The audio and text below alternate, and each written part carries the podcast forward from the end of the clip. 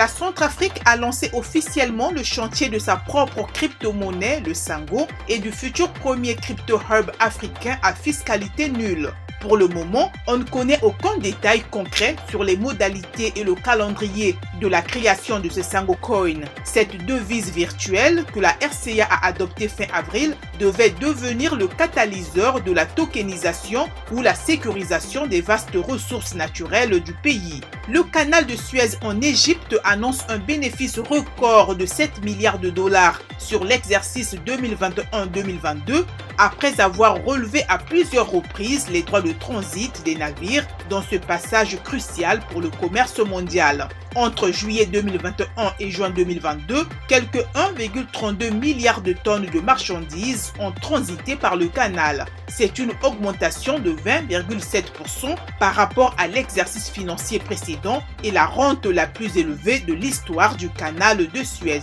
Pour terminer, une délégation du Fonds monétaire international doit arriver mardi à Accra au Ghana pour entamer des réunions en personne avec des représentants du gouvernement de Nana Akufo-Addo sur un plan de soutien économique. Le ministère ghanéen des Finances a déclaré ce lundi que le gouvernement s'était engagé à négocier avec succès un programme avec le FMI dans les mois à venir.